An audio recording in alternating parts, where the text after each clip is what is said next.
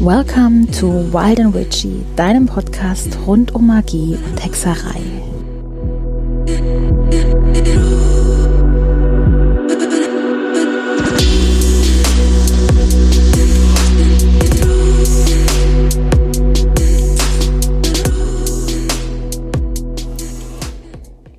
Hallo, du wunderbares magisches Wesen. Schön, dass du wieder bei Wild and Witchy dabei bist. Heute geht es um das Thema die magischen Elemente. Wenn Hexen und magisch arbeitende Wesen davon reden, dass sie mit den Elementen arbeiten, meinen sie in der Regel Erde, Feuer, Wasser und Luft und dem Geist als fünftem Element. Jedes Element mit Ausnahme vom Geist wird bestimmten Eigenschaften zugeordnet, ob jetzt charakterlich, zeitlich, Planeten und Organe. Mit den Elementen zieht man zum Beispiel den magischen Kreis, bittet sie um Schutz und Energie oder reinigt sich mit ihnen. Beim Ziehen des magischen Kreises beginnt man vom Osten mit der Luft und endet im Norden mit Erde. Und genau in dieser Reihenfolge gehe ich jetzt auch die Elemente mit dir durch. Wir beginnen also mit dem Element Luft. Das Element Luft steht für den Osten, den Morgen, den Frühling und den Anfang aller Bereiche. Die Farben, die dem Element Luft zugeordnet sind, sind weiß, hellblau, flieder und gelb. Das magische Werkzeug, das dem Element Luft zugeordnet ist, ist die Atame und im Tarot sind es entsprechend die Schwerter, die für Luft stehen. Der Luft wird die Eigenschaft des Verstandes zugeschrieben, der Sprache des Geistes, die wie ein kleiner Windstoß niemand sehen kann und doch so mächtig ist. Der Verstand ist klar und kühl, wie eine Morgenbrise oder eben ein Schwert. Die Sternzeichen, die man als Luftzeichen bezeichnet, sind Wassermann, Zwilling und Waage. Im Groben kann man sagen, dass die Menschen, die in einem Luftzeichen geboren wurden, auch die entsprechenden charakterlichen Eigenschaften des Elements haben. Das passt zwar nicht immer und ich gehe am Ende wenn wir alle Elementtypen durchhaben, auch nochmal auf die einzelnen Elementtypen ein. Ähm, Luftmenschen sind Sanguiniker. Sie sind heiter, lebhaft, aber auch leichtsinnige Menschen. Ebenso sind sie kommunikativ und intellektuell. Wir erinnern uns ja, Luft gleich Verstand. Der Luft werden unter anderem die Göttinnen Aradia, Urania, Aurora und Freya und die Götter Merkur, Zeus und Odin zugeordnet. Die Elementarwesen der Luft sind die Sylphen. In einer späteren Folge gehe ich auch noch auf die Naturen der Elementarwesen ein. Also keine Sorge, wenn du mit dem hier gerade gar nichts anfangen kannst. Das kommt noch. Die Planeten, die dem Element Luft zugeordnet werden, sind Merkur und Uranus. Toppers ist ein Edelstein, der ebenfalls für die Luft steht und die Lungen und der Geruchssinn, also die Bereiche, die wir zum Atmen brauchen, gehören auch zur Luft. In der Alchemie gilt die Luft als vermittelndes Element zwischen Feuer und Wasser und hält die beiden Gegensätze im Gleichgewicht. Die Luft brauchen wir zum Atmen, aber im negativen Aspekt ist die Luft ein zerstörerischer Sturm oder Hurrikan, der alles, was nicht fest und stabil ist, zerstört. Ach so, das Symbol der Luft ist ein Dreieck, das mit der Spitze nach oben zeigt und eine horizontale Linie in sich hat. Ich greife hier mal auf mein Patenkind, das beigebracht bekommen hat. Die Luft ist im Himmel, daher zeigt das Dreieck nach oben und die Linie ist der Windhauch. Als nächstes haben wir das Feuer.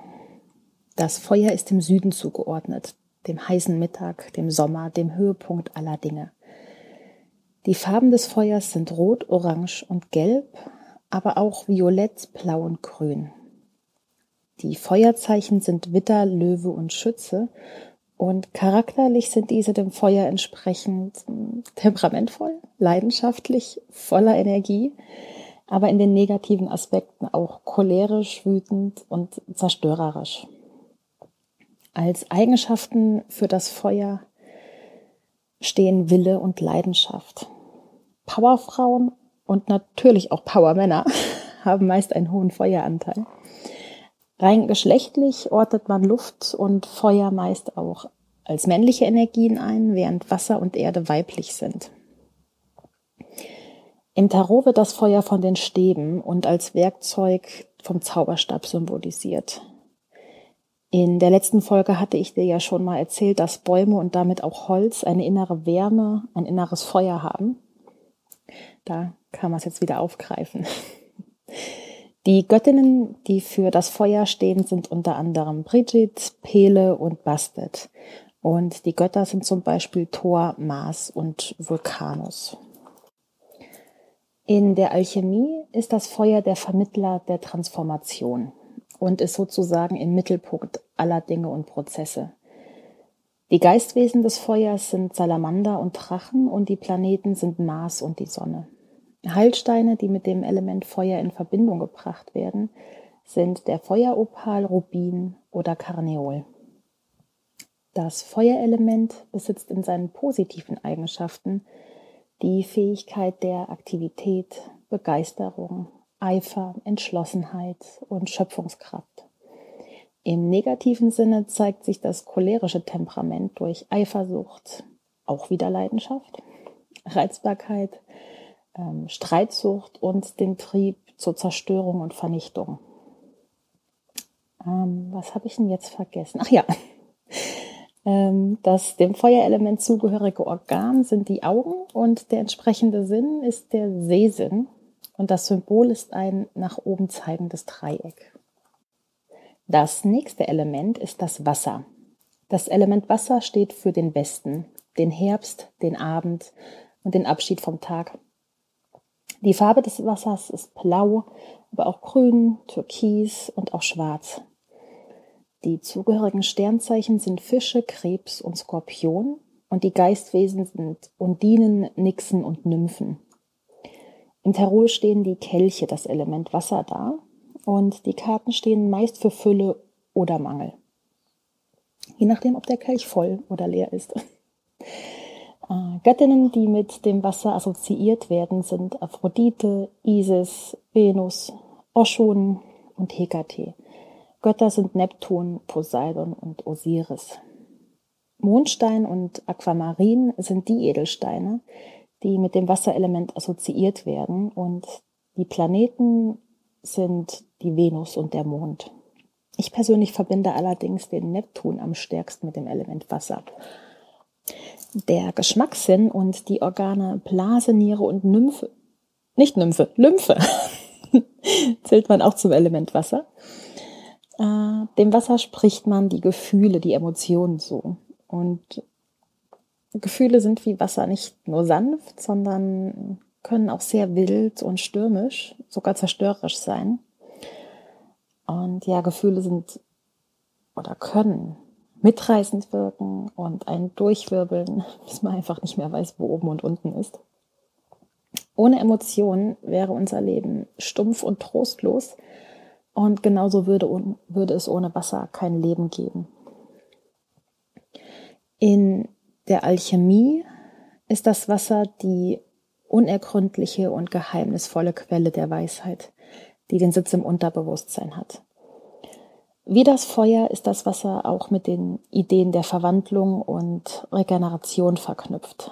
Wassercharaktere neigen zur Melancholie und Depression, leben ihre Gefühle insgesamt aber sehr viel stärker aus als die anderen Zeichen.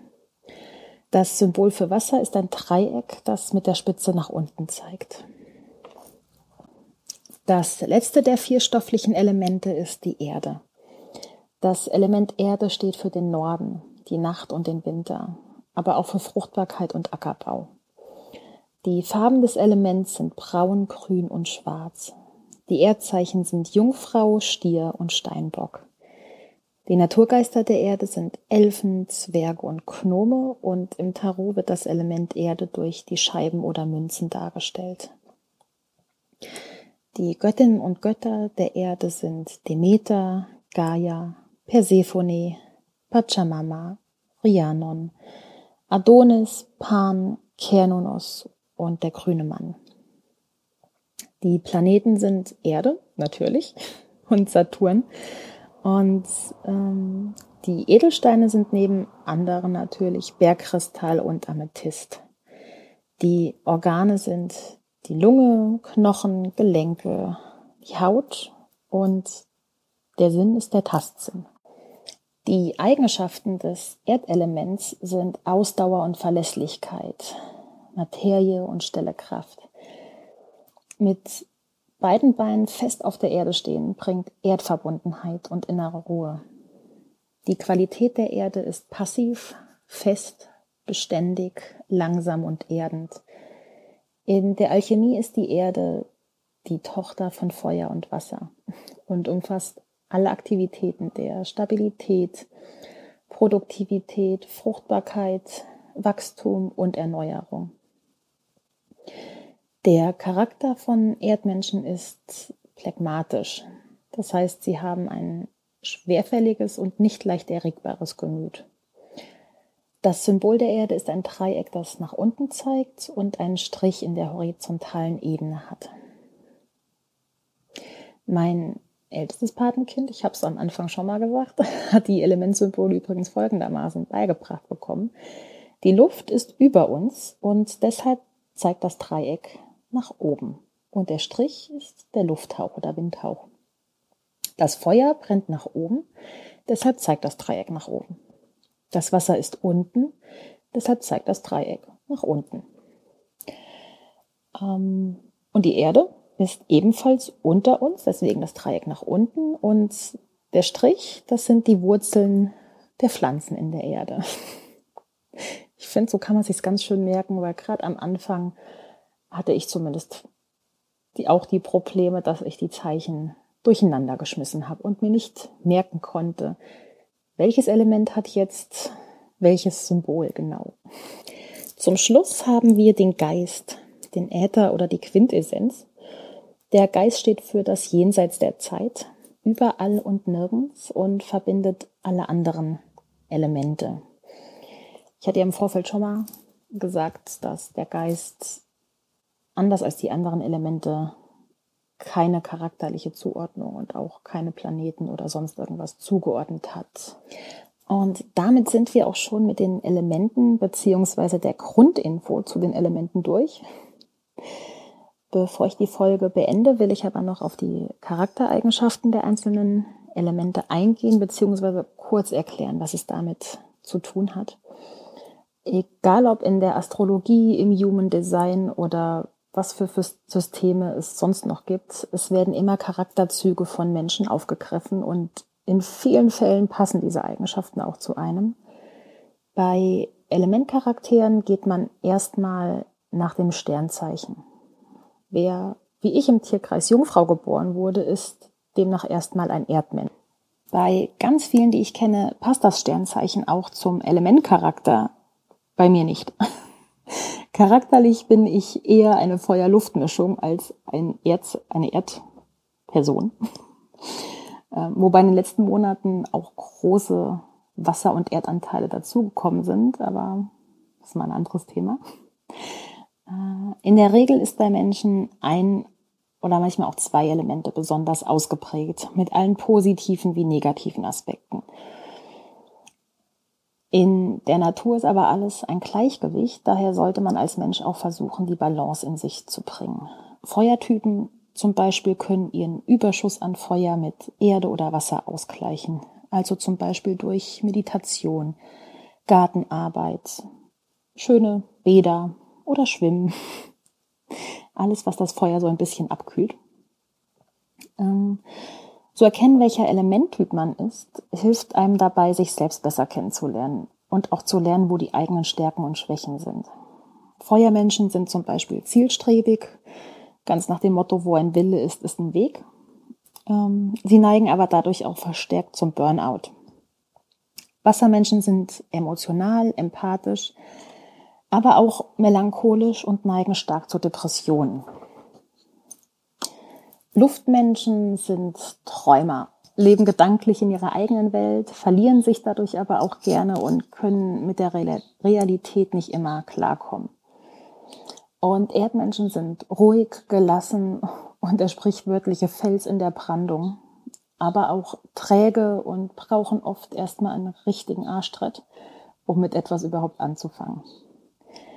Dafür ist dann auch die Schattenarbeit da, um sich mit sich selbst auseinanderzusetzen und die Balance in sich zu schaffen. Das Ziel ist sozusagen, dass alle vier Elementtypen in einem harmonischen Gleichgewicht in einem vereint sind.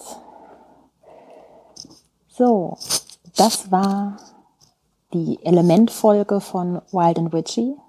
Wie bisher auch könnt ihr mir gerne Fragen, Anregungen über Instagram schicken. Den Link zum Profil poste ich wieder in den Show Notes und bis wir uns beim nächsten Mal bei Wild Witchy wiederhören, sei geweiht.